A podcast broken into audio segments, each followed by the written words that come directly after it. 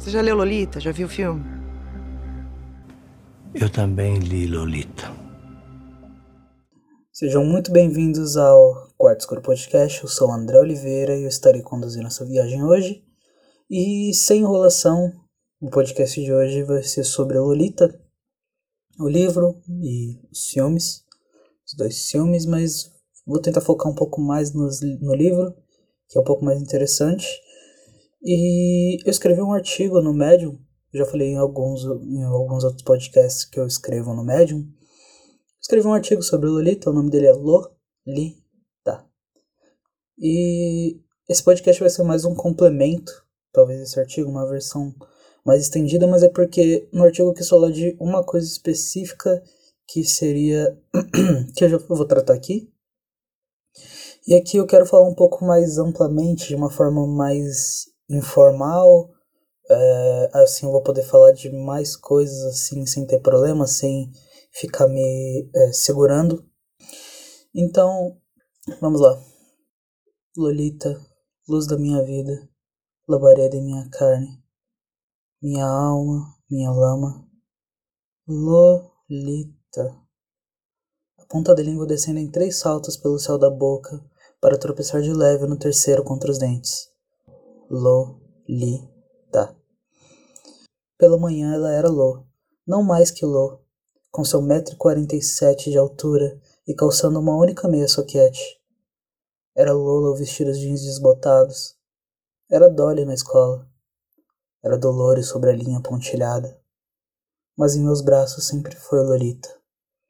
Eu começo o artigo falando que assim começa o romance do Nabokov, e é o primeiro trecho que foi marcado pelo marcador lilás da Paula.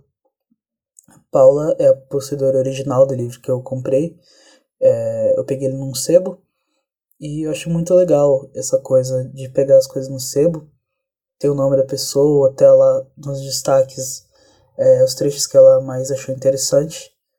E eu sempre acho legal, fico imaginando que a pessoa tava, que tinha, tinha em mente quando marcou certa parte, porque ela marcou isso, as anotações.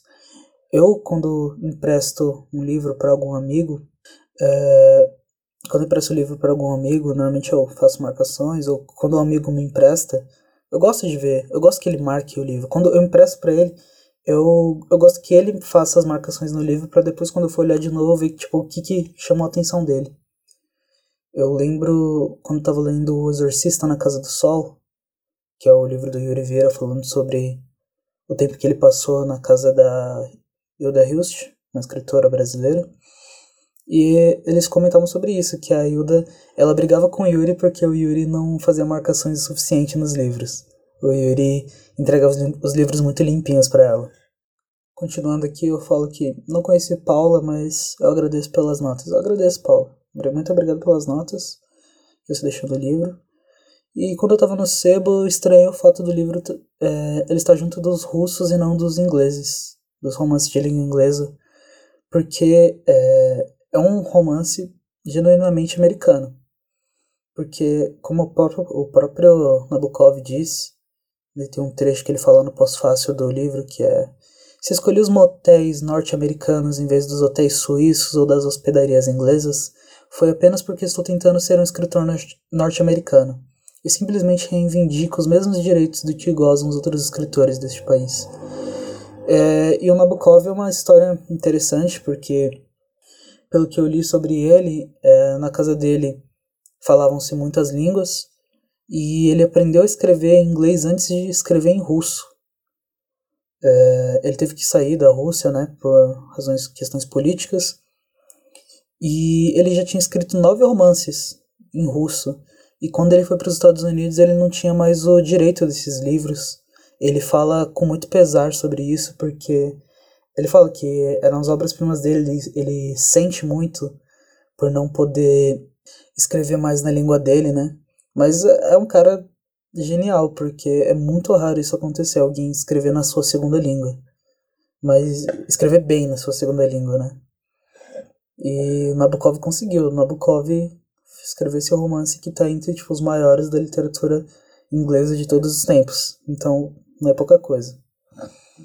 Bom, para estabelecer alguns acontecimentos que vão ser citados no decorrer desse podcast, eu fiz uma pequena sinopse dele que diz mais ou menos assim. Não mais ou menos assim, diz assim. Humbert Humbert, um excêntrico escritor francês, migra para os Estados Unidos e aluga um quarto na propriedade de Charlotte Hayes, uma viúva que vive sozinha com sua filha Dolores Hayes, Lolita, que desperta o desejo de Humbert que começa a bolar planos para aliciar a menina. Bom, essa é a sinopse, é, dando mais alguma explicação.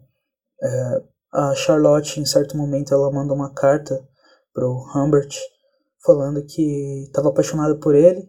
De, é, nesse meio tempo, ele tinha mandado a Lolita para um acampamento e disse que estava apaixonado por ele caso ele não sentisse o mesmo o mesmo que ela sentia para ele sair do apartamento do apartamento não da casa porque ela não ia conseguir conviver com ele. E o Humbert ele decide é, usar a Charlotte. Várias vezes ele pensa em matar ela é, para poder chegar mais perto da Lolita. E acontece que a Charlotte descobre lendo os diários do Humbert tudo, todas as intenções dele e ela sai de casa desesperada, correndo, e em determinado momento um carro pega ela e ela acaba falecendo. E assim continua o romance com Humbert tendo a guarda da Dolores.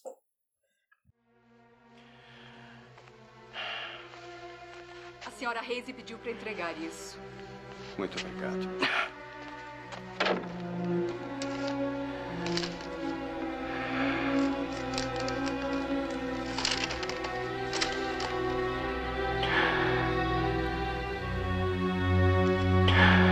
Isto é uma confissão.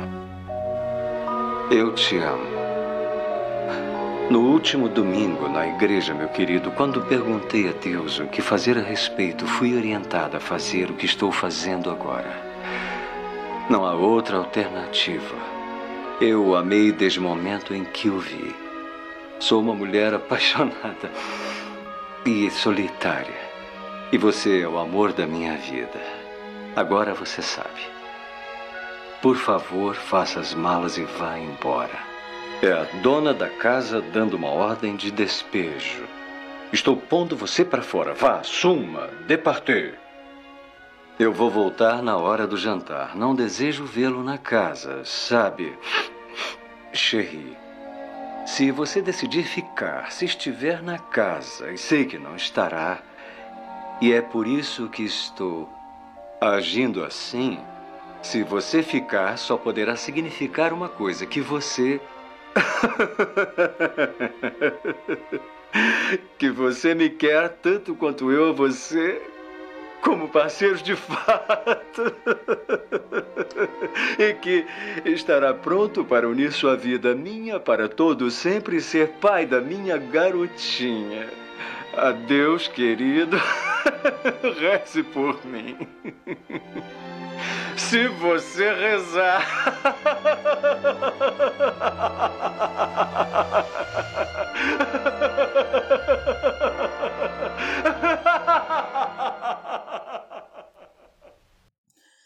É, o livro ele começa com um monólogo, aquele que eu li no começo, sobre o Lolita.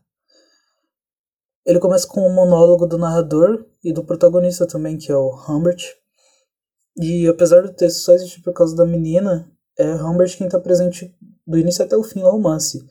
Na verdade, acho que até as primeiras 60 páginas, 70 páginas, é só o Humbert falando é, sobre a história dele antes, com outra menina, Annabelle, e sobre o que ele realmente sentia por essas meninas mais novas.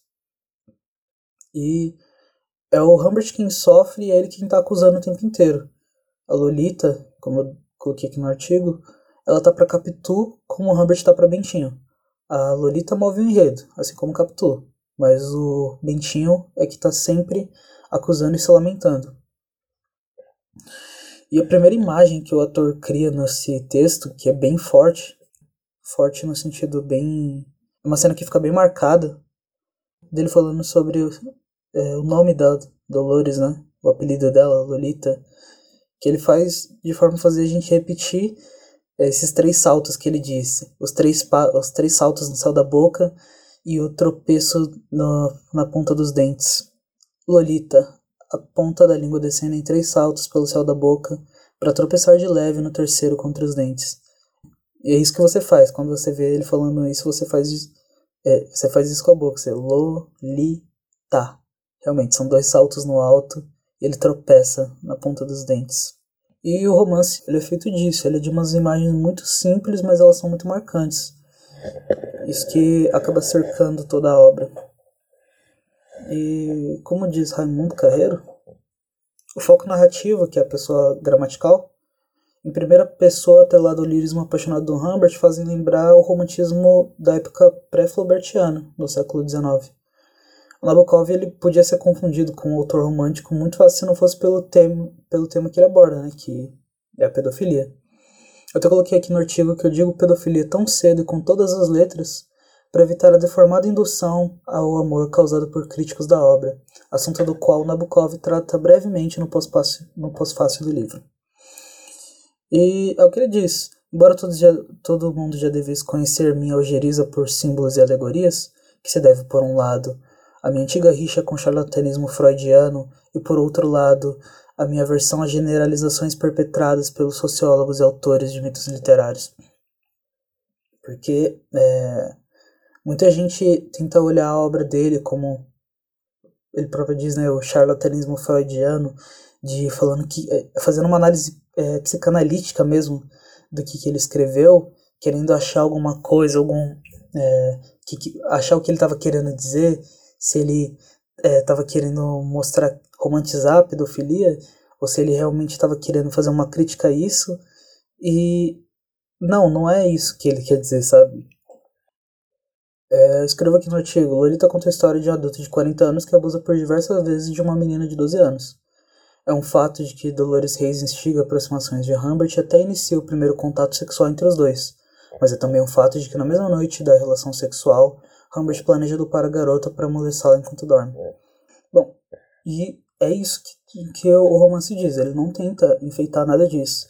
Um problema que acontece muito é porque o Humbert é o narrador. Então, é, ele, é uma, ele narra tudo em primeira pessoa, de tudo que aconteceu, mas o Humbert ele tá naquele caso dos, dos narradores não confiáveis, que ele sempre romantiza as situações e colocando no próprio ponto de vista de como ele faz, coisa que o Machado de Assis faz muito. E acaba causando essa estranheza, né? E falam muito que Nabokov romantiza a pedofilia, mas na verdade quem faz isso é o Humbert é, citando de novo Raimundo Carreiro na preparação do escritor, que ele diz que o narrador é o grande personagem do autor. O ponto de vista é a essência do narrador. E como o ponto de vista do narrador não coincide com o ponto de vista do autor, o narrador não é autor. Então, é, o narrador é simplesmente um personagem. Que o, o narrador nunca é o que o, a visão do autor. Quando esse tipo de coisa acontece, normalmente o próprio autor já fala sobre isso, que nem a Clarice no A Hora da Estrela, a Clarice é o Rodrigo Siem, ele é, é o próximo narrador. E como o próprio Nabokov também diz no, nesse pós-fácil, minha personagem Humbert é um estrangeiro e um anarquista, havendo muitas coisas, além de ninfetas, nas quais eu não concordo com ele. E mais à frente no pós-fácil ele também diz no É uma infantilidade estudar uma obra de ficção a fim de informar-se sobre um país ou uma classe social ou até o próprio autor. Porque é exatamente isso. O Nabokov é muito didático nas coisas que ele diz, porque é, ele fala que ele tem esse problema. Quando ele escreve alguma coisa, ele não está querendo dizer alguma coisa que não esteja no texto ele não tá tendo a segunda intenção. Ele simplesmente tem a obra dele, ele simplesmente está fazendo a arte. E ele fala, quando as pessoas perguntam para ele o que, que ele quis dizer com isso, ele fala, não, não tem o que, o que querer dizer, sabe? É simplesmente isso, eu escrevi uma história. É, vale comentar o esquema que o Nabokov ele cria mais à frente no que ele cria nesse romance que é o falso salvador que o Kilt, que é um personagem citado várias vezes durante o romance, mas seu nome é, só aparece no finalzinho. O Kilt ele surge quando a garota não suporta mais os ciúmes do Humbert e, entre aspas, a resgata da situação. porque o Humbert encontra a Lolita depois de três anos do sumiço dela, com essa questão do Kilt, e ela fala para ele que realmente o Kilt abusou de mim mais ainda, ela, que ele queria que eu me envolvesse com outras pessoas, ele queria filmar.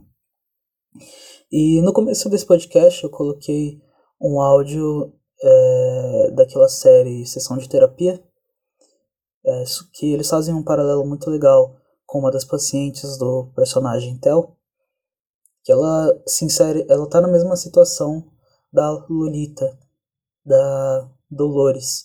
E eu vou colocar aqui um áudio dele falando sobre isso. Ele exemplifica muito bem é, essa coisa do falso salvador e essa coisa. Realmente, era um adulto abusando de uma criança. Não tem é, muito o que comentar sobre isso. Eu também li Lolita. Você se lembra quem era o grande sacana do livro? Para, Theo. Você se lembra? Não lembro o nome do personagem. Era Kilt? Isso mesmo. Kilt. Aquele cara que segue os dois naquela viagem de carro que eles fazem pelo país. Lembra? Lembro. Ele aparentemente sequestra a garota para salvá-la. Mas ele também acaba abusando dela até mais do que Humbert. Repare que aqui o salvador se torna o abusador.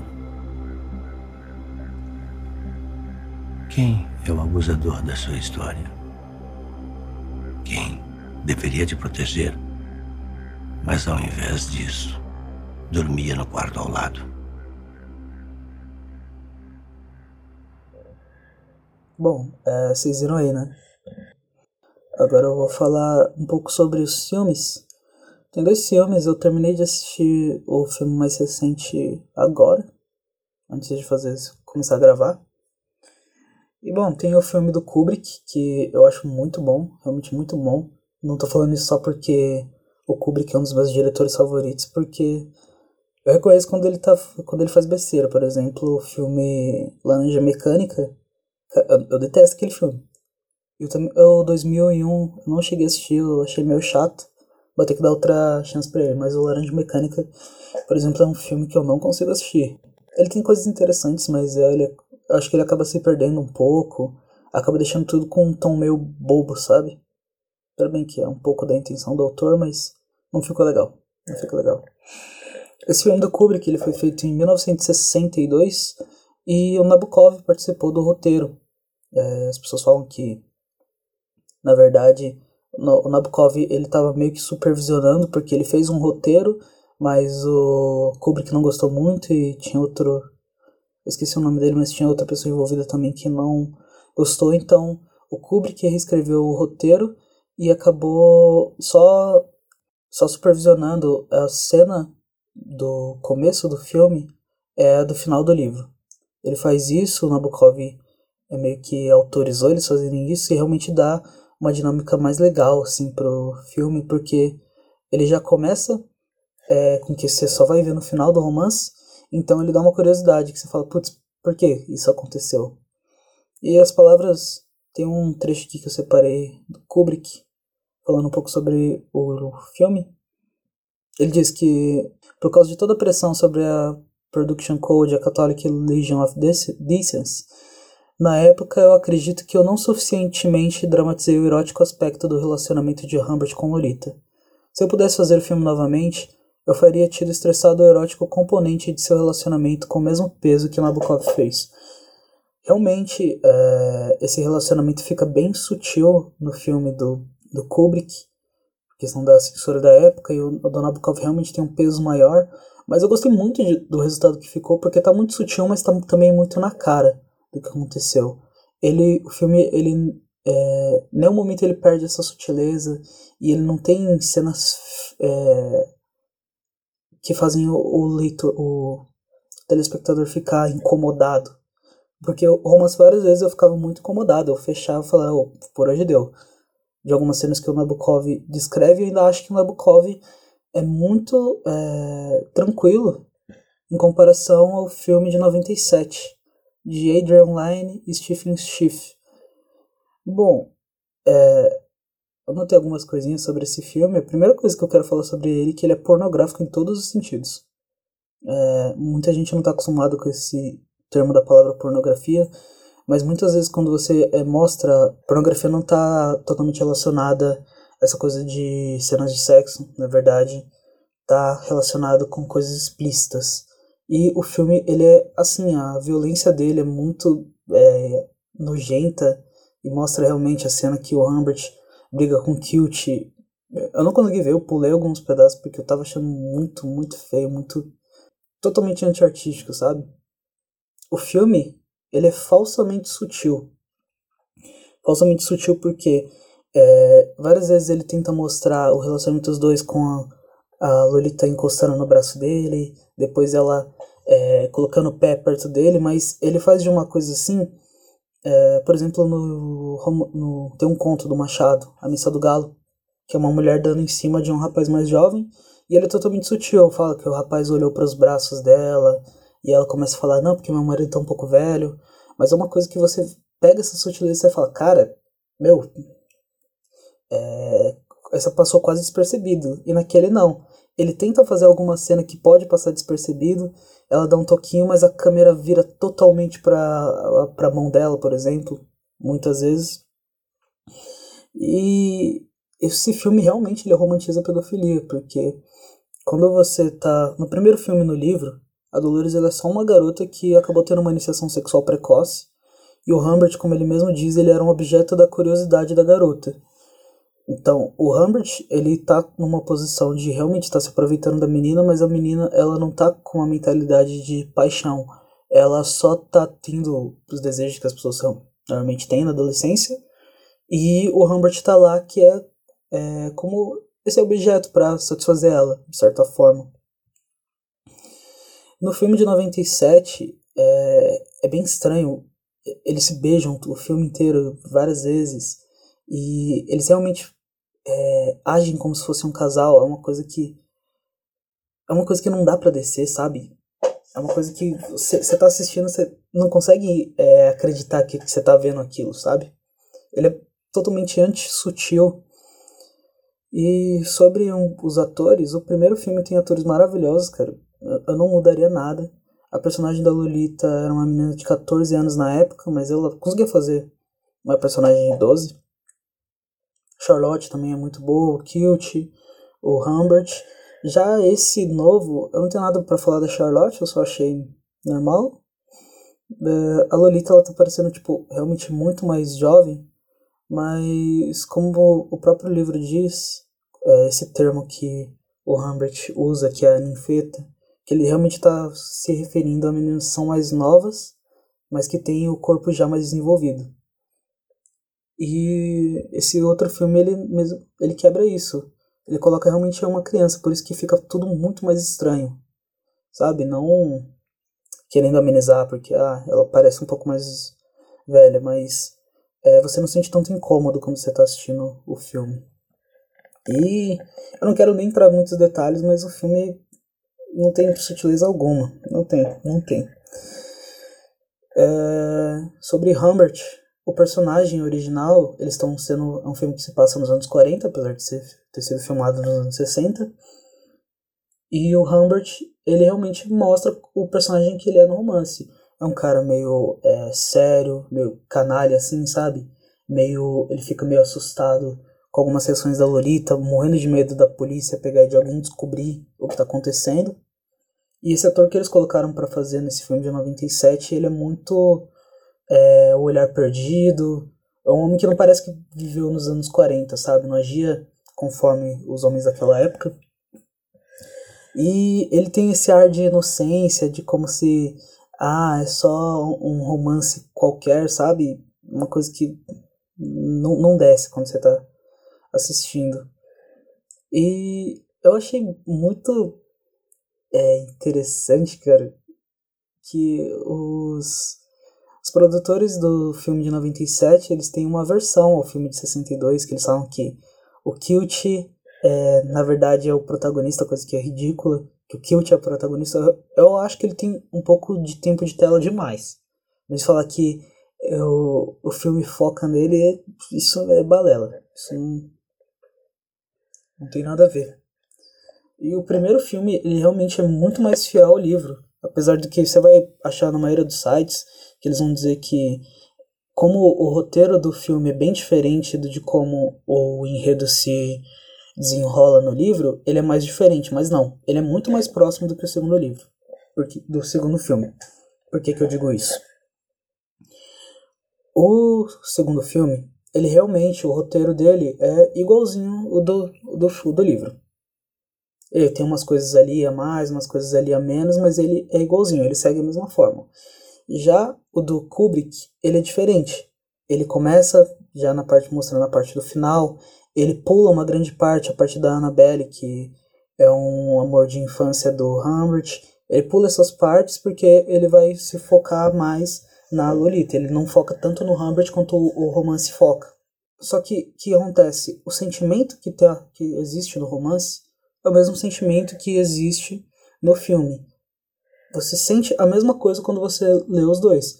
Você vê o Humbert, você vê a Lolita e você consegue ver o foco narrativo, você consegue ver é, o, o, que se passa na cena. E já esse segundo, ele é um filme quebrado. Ele é um filme mal produzido. É um filme com atores ruins. Ele é um filme que é perdido.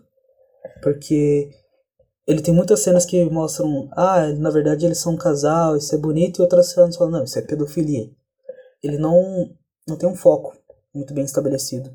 Por isso que eu falo que o primeiro filme ele é muito mais, muito mais fiel ao livro. Pode me dizer por que chegou tão tarde da escola ontem? Ontem, ontem. Que dia foi ontem? Ontem foi quinta-feira. Ah, é... eu cheguei tarde? Chegou, sim. Sua aula termina às três horas e você chegou em casa às seis. Tem razão, tem razão. Michelle e eu ficamos vendo o treino de futebol. No Frigid Queen? Como assim no Frigid Queen? Eu estava passando de carro e acho que vi você lá dentro. Ah! É, passamos lá para tomar um milkshake depois. Que diferença faz? Estava numa mesa com dois rapazes.